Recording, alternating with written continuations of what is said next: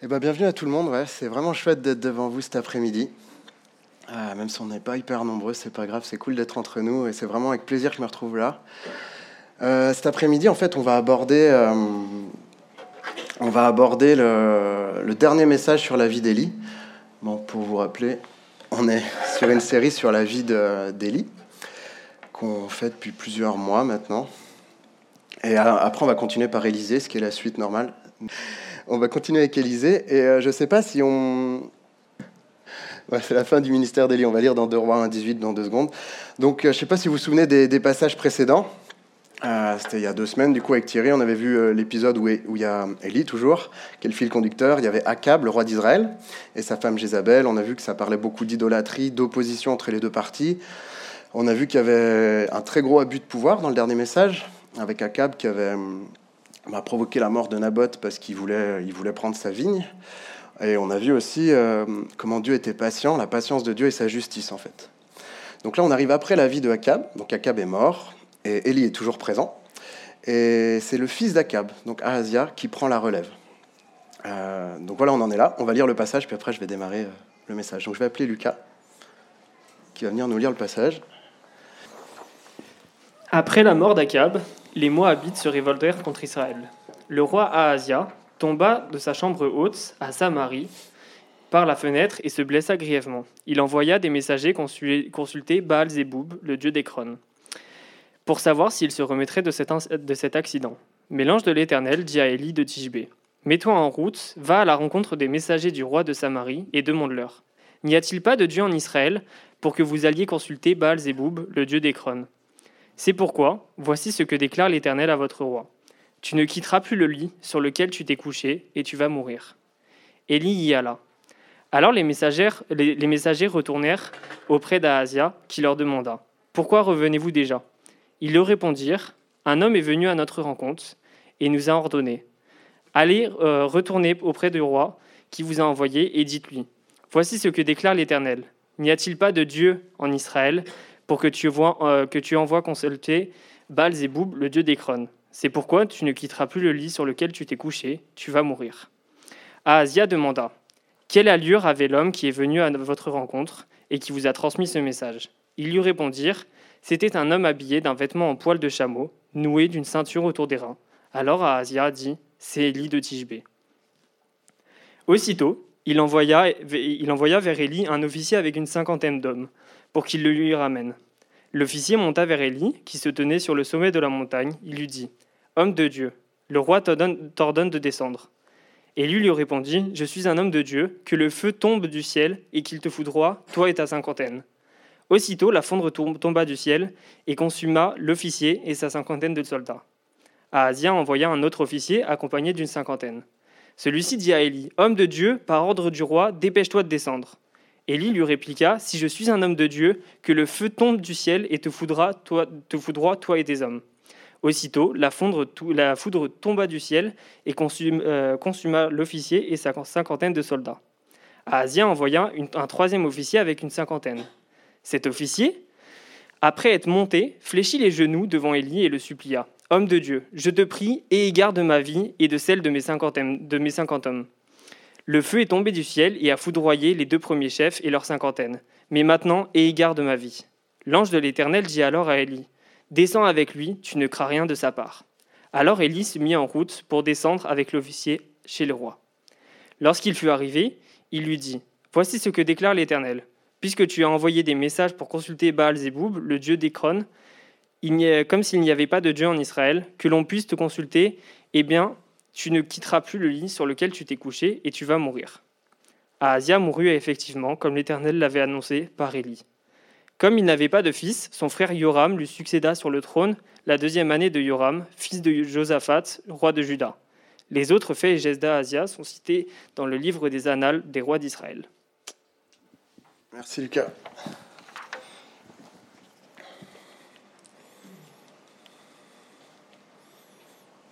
Alors du coup, ma première partie en fait que je voudrais développer avec vous pour, euh, pour ce message, c'est, on va essayer de voir un petit peu comment l'éloignement, euh, euh, il y a un éloignement qui est de plus en plus accentué en fait.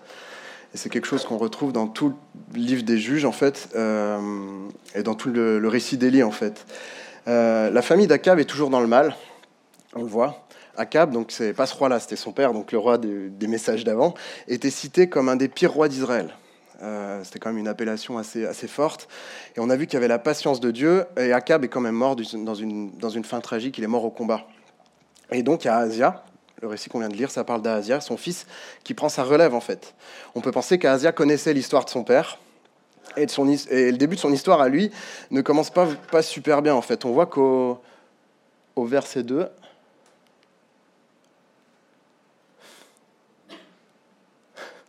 Ça marche. Voilà. Au verset 2, c'est marqué ça. Le roi Asia tomba de sa chambre haute à Samarie par la fenêtre et se blessa grièvement. Il tombe de sa fenêtre. Euh, c'est un accident, juste. C'est ce qu'on pourrait appeler un fait divers. Ça peut, entre guillemets, arriver à tout le monde, même si je ne le souhaite pas à qui que ce soit. Mais jusque-là, ça va. Il n'y a pas de péché de la part du roi. Le roi n'est pas parti. Voilà. Jusque-là, il n'y a pas de problème entre le roi et Dieu. Et c'est après là que ça change, en fait. C'est après cet accident que ça va changer.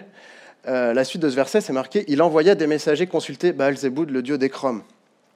C'est à ce moment-là que il désobéit à Dieu, en fait. Il demande d'aller consulter un dieu étranger. C'était le dieu d'Ekrom. Donc, d'Ekrom, c'était une ville qui était à peu près à 70 km, qui était à plusieurs jours de marche.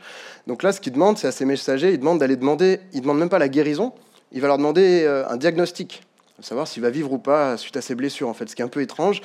Et il faut se rappeler que là, on parle du roi d'Israël, du roi du peuple de Dieu. Et on connaît, pour ceux qui connaissent un petit peu l'Ancien Testament, qui ont pu lire la, Bible, on connaît l'histoire de ce peuple, la, fidélité de Dieu envers eux. Et on voit en fait que ce roi, il prend exactement le même message que son père. Il pense même pas à Dieu dans cette situation. Et son premier, son premier réflexe, en fait, va vers une idole, va vers un Dieu étranger.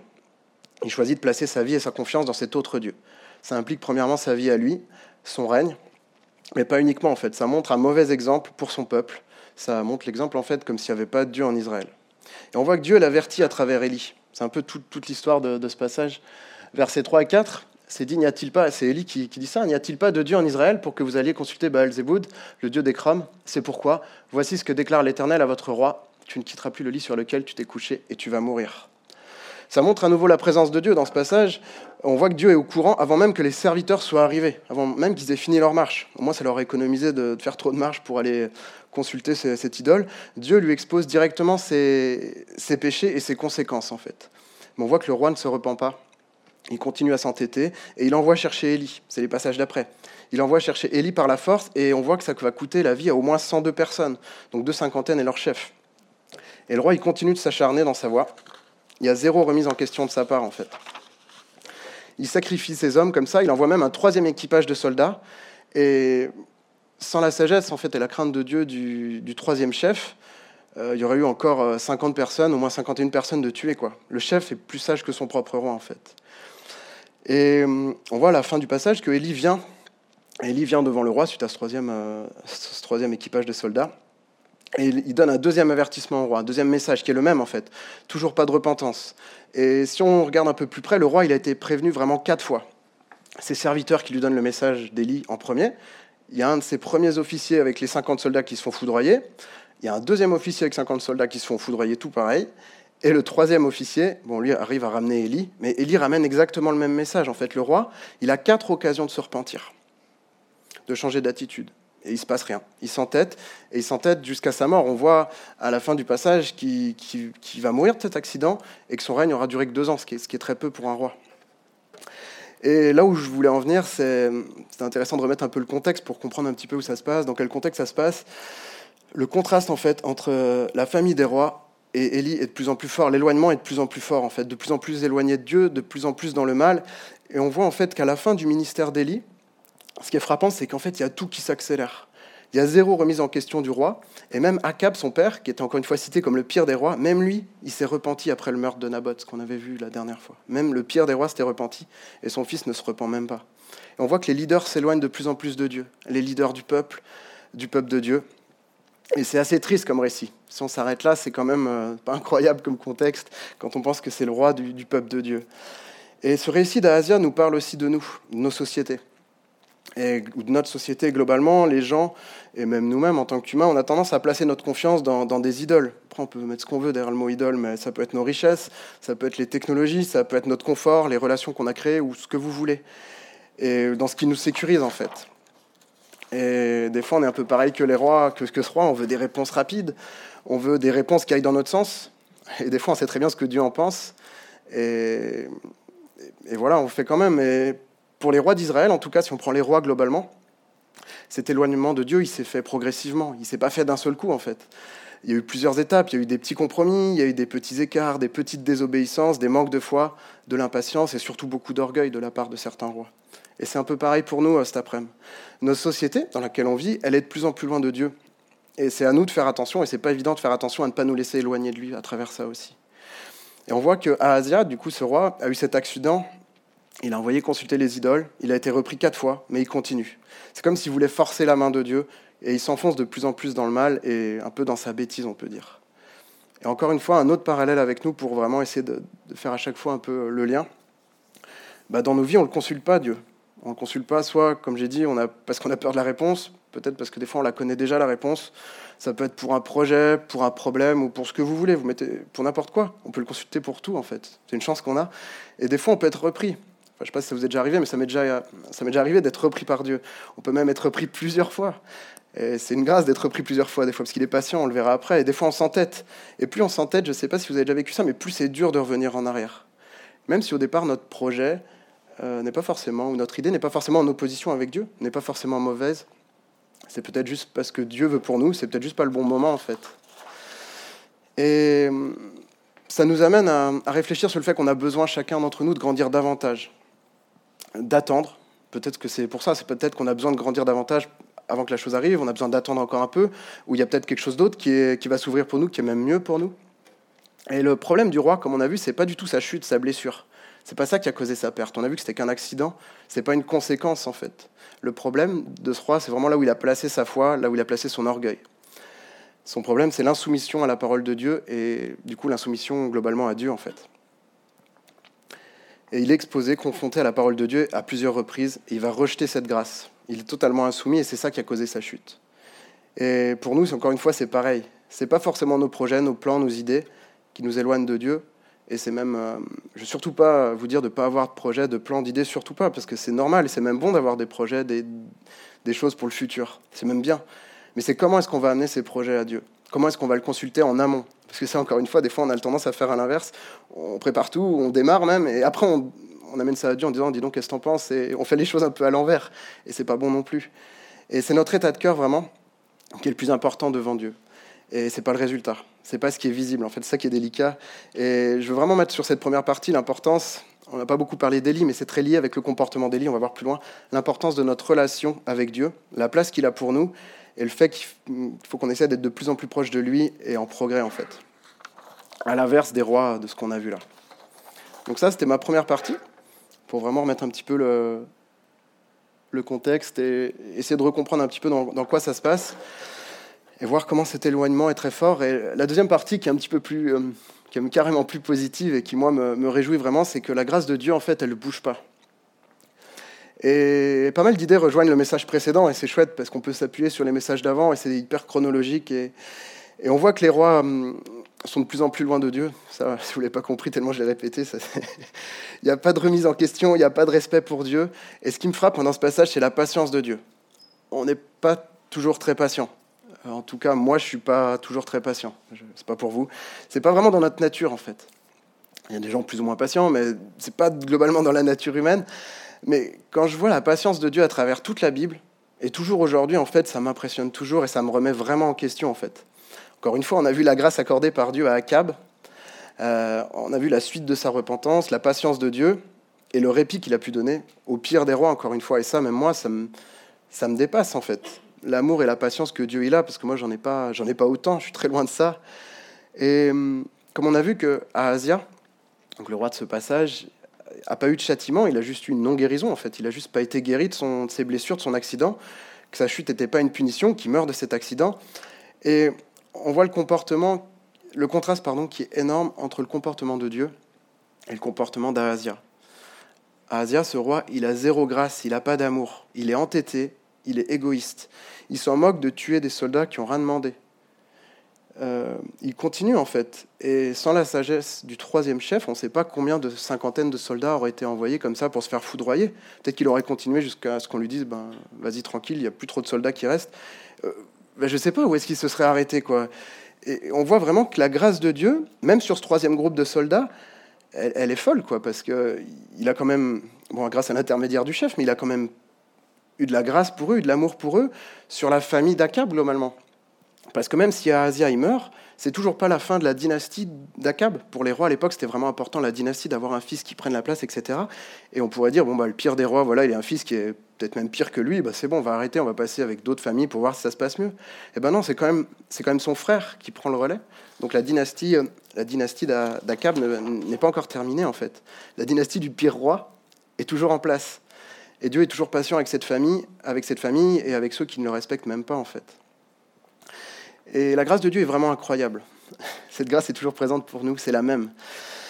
La patience de Dieu, c'est la même pour nous, même si on n'en est pas forcément à notre premier écart, même si des fois on récidive, même si parfois, même nous, ça peut nous arriver de manquer de respect à Dieu. Dieu est patient avec nous. Et on n'est pas habitué à ça, en fait.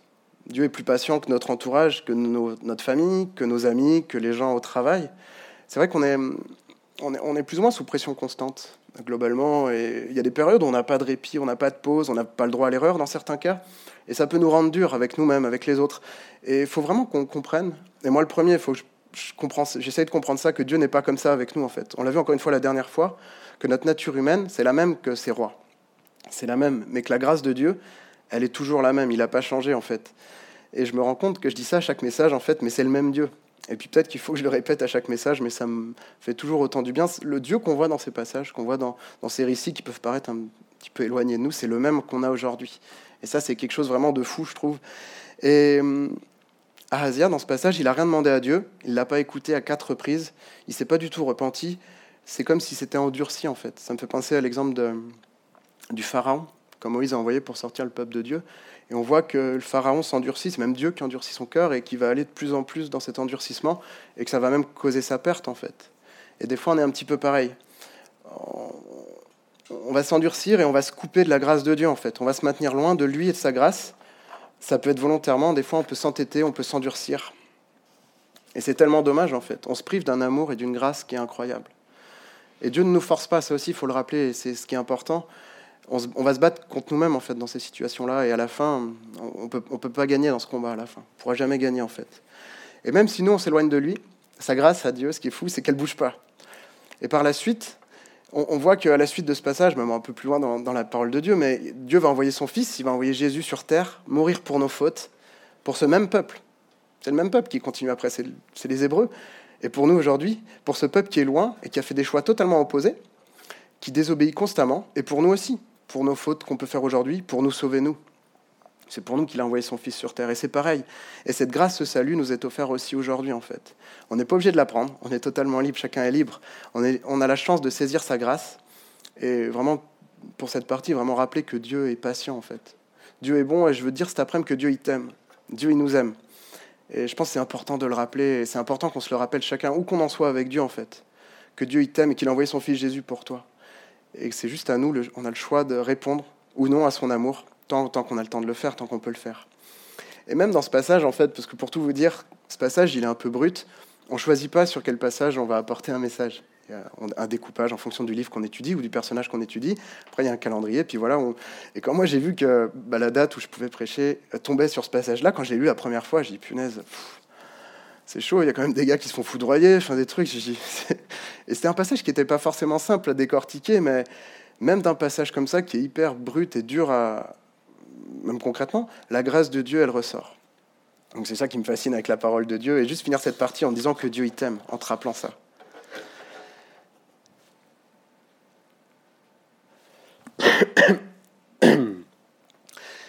Et ma troisième partie, en fait, on va revenir sur Élie, parce que c'est quand même c'est quand même la vie d'Élie qu'on étudie. On va revenir sur lui, vous inquiétez pas. Pour moi, Élie, c'est vraiment un exemple d'endurance, en fait. Ça me fait penser à ce, à ce verset-là, dans Ecclésiaste 7 à 8, qui dit Mieux vaut la fin d'une chose que son commencement. Et j'ai beaucoup de versets qui m'est revenu, qui m'est revenu en tête, et même en regardant sur Internet, c'est limite devenu une citation un peu globale. Je pense qu'il y a pas mal de gens qui ne savent pas forcément que ça vient de la Bible, mais ça m'a fait penser vraiment à, ce verset, en fait. Et euh, ce passage-là, on est dans l'apothéose de la vie d'Élie, de son ministère. Comme j'ai dit, il y a tout vraiment qui s'accélère. Euh, au début de l'histoire d'Élie, je ne sais pas si vous en souvenez, euh, au début, il se cache il est vraiment dans la peur par moments, il est protégé, nourri par Dieu, et il va avoir vraiment des moments comme ça. Il a des moments très forts, des moments très compliqués, il va vraiment toujours être protégé par Dieu, mais vraiment à la fin, dans ce passage-là, c'est plus le même Élie qu'on a au début en fait. Il est toujours très dépendant de Dieu, mais il est à découvert dans ce passage. Il sait très bien que le roi va pas être super content de ce qu'il lui a annoncé, mais il attend au sommet de la montagne. Moi, je l'imagine comme étant posé au sommet de la montagne, en voyant ce qui arrive, et il les attend comme ça, il est à découvert. Et il a plus peur des hommes. Il y a 50 soldats avec leur chef qui arrivent, enfin, ça doit quand même être un petit peu impressionnant. Et le feu descend, enfin la foudre descend sur ces hommes, sur ces soldats, sur la parole d'Élie en fait. Il est plus caché, mais il est encore plus proche de Dieu. Il est encore plus confiant. Et plus l'éloignement des rois s'accentue, plus la proximité d'Élie avec Dieu progresse en fait. Et le contraste, comme on a vu au début, est de plus en plus fort. Et Élie est vraiment un bon exemple de marche avec Dieu. Il n'est pas du tout parfait comme personnage. Il a eu des moments plus compliqués, des, des hauts, des bas, des moments très très hauts. Il a vécu des, histoires, des victoires de ouf, et des moments très bas où il était vraiment au fond du gouffre, euh, au propre ou au figuré. Et il a eu des victoires incroyables avec Dieu, des moments, et des doutes de peur profonde en fait. Et la chose à retenir d'Élie, c'est qu'il est constamment en progrès.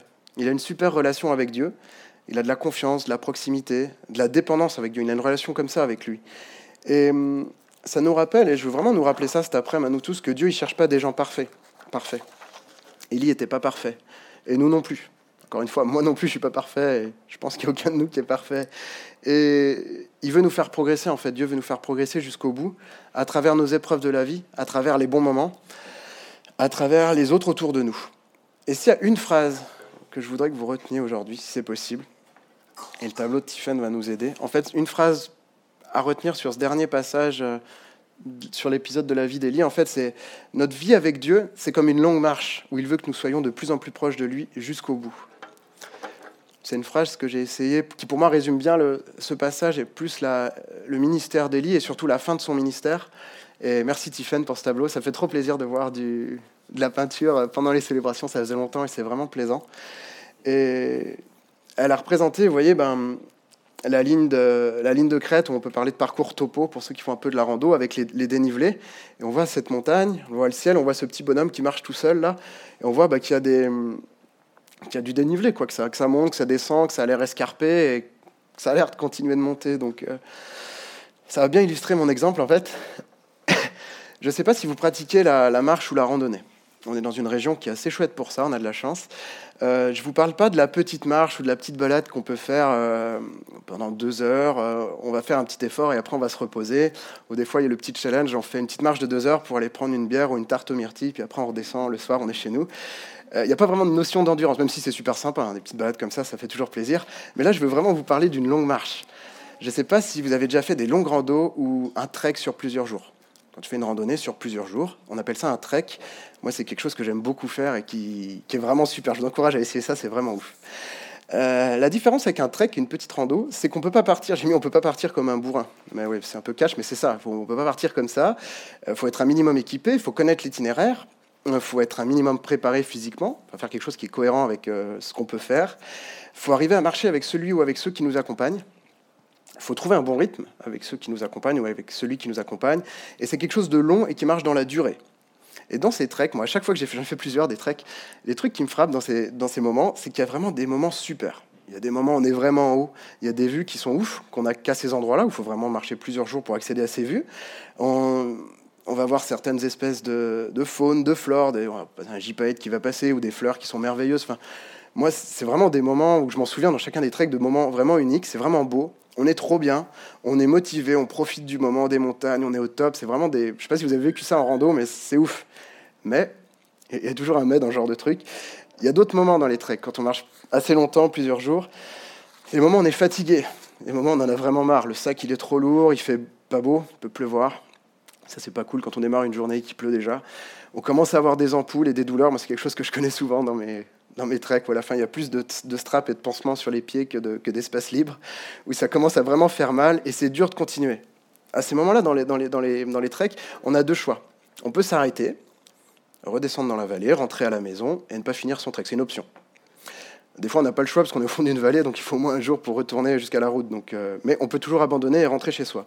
Ou on peut se faire violence, on se remotive, on peut prendre une petite pause. Il faut quand même des pauses dans ce genre de balade. Et on repart vers un autre super moment, en fait. Et un trek, pour moi en tout cas, c'est fait de moments comme ça, en fait. Et ce qui est super, c'est qu'on va profiter durant toute cette grosse balade, en fait, des différentes étapes, des différentes expériences, des gens qu'on va rencontrer, des belles choses qu'on a vues et vécues. Et un truc qui est aussi cool, c'est la fin des treks ou des grosses randos comme ça. Je sais pas si vous avez hum, vécu ça. En général, on est archi, on est cuit. Moi, je finis dans un ruisseau, les jambes dans l'eau froide parce que j'en peux plus. Et quand on, mais quand on est là, qu'on regarde à la carte autour qu'on a fait, ou même le massif qu'on a, qu'on a traversé ou qu'on a, dont on a fait le tour, on a un super sentiment qui est dur à décrire, je sais pas si vous voyez ça, mais un peu de fierté en mode j'ai été capable de faire ça, d'accomplissement, d'avoir terminé ce qu'on avait prévu de faire en termes de balade, quoi. Et cet exemple, il m'est venu en tête, en fait, assez naturellement par rapport à notre marche avec Dieu, en fait. Et au verset que j'ai mis juste avant. En fait, ce qui compte le, ce qui compte le plus, ce n'est pas forcément notre début, le début de notre marche avec Dieu, le début de notre vie avec lui, en fait. C'est plutôt le déroulement. Le déroulement jusqu'à la fin de notre vie avec lui. Notre endurance, entre, entre guillemets, avec lui. Euh, comment est-ce qu'on est, resté accroché avec lui dans les moments durs dans les moments clés en fait? Comment est-ce qu'on est, est-ce reste à ses côtés durant tout le trek, durant, toute notre vie en fait? Et comment est-ce qu'on arrive à être de plus en plus proche de lui? Vous faites le lien avec ma petite phrase à retenir. Et euh, ce que je voulais dire, c'est que Dieu en fait, il, il marchera jamais trop vite pour toi en fait. Je sais pas si vous voyez, mais dans deux secondes vous verrez. Tiffany, elle a rajouté quelque chose sur son tableau. Et c'est vraiment trop cool, bravo, parce qu'en direct, c'est pas facile. Euh, elle a rajouté une personne avec le, petit gars qui était tout seul sur sa montagne. Cette personne en blanc, elle représente Dieu. Et ça représente Dieu qui marchera jamais trop vite, qui marche avec la personne, qui marche avec nous de plus en plus proche. L'idée, c'est qu'ils marchent ensemble jusqu'au bout. Et on voit plus tard dans sur, le, sur, le, parcours, sur la topo, ben, il y aura des moments où ils seront en haut, ben, il y aura des moments où ils seront en bas. Il y a des petites vallées où ça redescend. Mais ce qui va se passer, c'est que tant que la personne, le petit bonhomme reste proche de Dieu, bah Dieu il sera avec lui pour affronter ses hauts et ses bas. Et l'idée, c'est vraiment que notre vie, à chacun d'entre nous, que ta vie, elle soit comme une longue marche, où Dieu il veut vraiment qu'on soit de plus en plus proche de lui jusqu'au bout. En fait, il faut viser l'arrivée, la, la fin du tableau qu'on ne voit pas, qu'on devine. Et hum, vraiment te rappeler que Dieu, il t'abandonnera jamais. Même si tu as besoin d'une petite pause pour reprendre ton souffle, pour mieux repartir, il reste à tes côtés en fait. Ça a été pareil pour Élie. Je vous souvenez peut-être de l'histoire d'Élie du début, mais sa vie, elle n'a pas été toute simple. Il a eu des moments de découragement. Et, et mais jusqu'au bout, en fait, Élie, il est resté proche de Dieu. Il est resté dans sa volonté. Il est resté à le servir, à le représenter. Et Dieu a pris soin de lui. Et pour moi, Élie, c'est vraiment un super exemple, qui est à la fois humain, mais qui est totalement à la fois dépendant de Dieu. Et c'est un exemple pour ma relation perso avec lui, pour ma vie de famille, pour ma vie d'église, pour mon service pour Dieu. Et c'est un exemple pour tout ça, Élie. Et, c'est vrai que des fois, on a, en tant, qu'humain, en fait, on a, on a, tendance à justifier des relâchements à cause des circonstances. Élie, il a eu ça aussi. Euh, on justifie des relâchements avec notre quotidien, en fait. On s'éloigne petit à petit de Dieu. On peut s'éloigner des chrétiens, on peut s'éloigner de l'Église. Et c'est quelque chose qui peut être dommage. On peut même perdre du temps par rapport à ça. Et notre marche avec Dieu, elle va tout conditionner, en fait, dans notre vie. Ça rejoint ce qu'on a dit au début.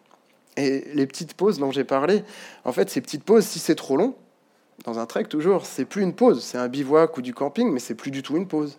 Ça casse vraiment trop le rythme, en fait. C'est de plus en plus dur de repartir si on fait une pause trop longue. Vous avez peut-être déjà vu ça, même dans une rando d'une journée. C'est toujours possible de repartir. Je dis pas que c'est impossible après, mais ça va coûter beaucoup plus de se relancer, en fait. Et je veux vraiment cet après-midi nous appeler à, ne pas nous relâcher à cause des circonstances. Dans notre vie, chacun avec Dieu, dans notre vie d'église, à cause en fait des contraintes. Et c'est vrai qu'en ce moment, des contraintes, on en a pas mal. Que ce soit pour les petits groupes, où on est obligé d'avoir le masque, pour les célébrations, où ben, il y a toujours des trucs, il y a beaucoup de contraintes, il y a les masques, il n'y a toujours pas de collation.